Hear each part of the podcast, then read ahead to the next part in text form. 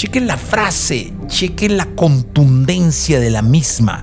Es de Henry David Thoreau, escritor y poeta. Chequen el dato. El precio real de algo, sí, sí, sí, el precio real de algo es la cantidad de vida que entregas a cambio.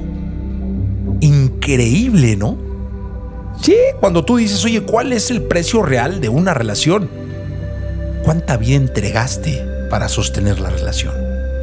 ¿Cuál es el precio real de un proyecto? ¿Cuál es el precio real de un sueño, de un objetivo, de un fracaso? Pero el precio real. Cuando dice entregar vida, es que ahí es lo interesante, ¿no?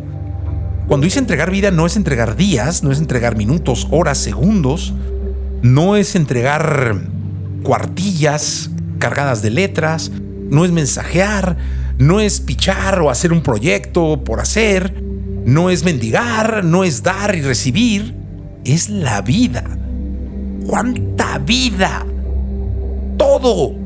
¿Cuánto sudor, sangre, cuánto de tu alma está ahí? ¿Cuánto de tu espíritu, de tu raíz, de tu esencia está ahí en ese proyecto. Qué bonita frase, de verdad, qué bonita frase. Yo los invito a que den la vida así, por algo que aman, sea en forma humana o sea en un proyecto. Pero denla, entreguenla, entreguenle vida a las cosas, que esas son las que saben mejor. Comparte este podcast y sigue a Jesse Cervantes en todas sus redes sociales. Arroba Jesse Cervantes.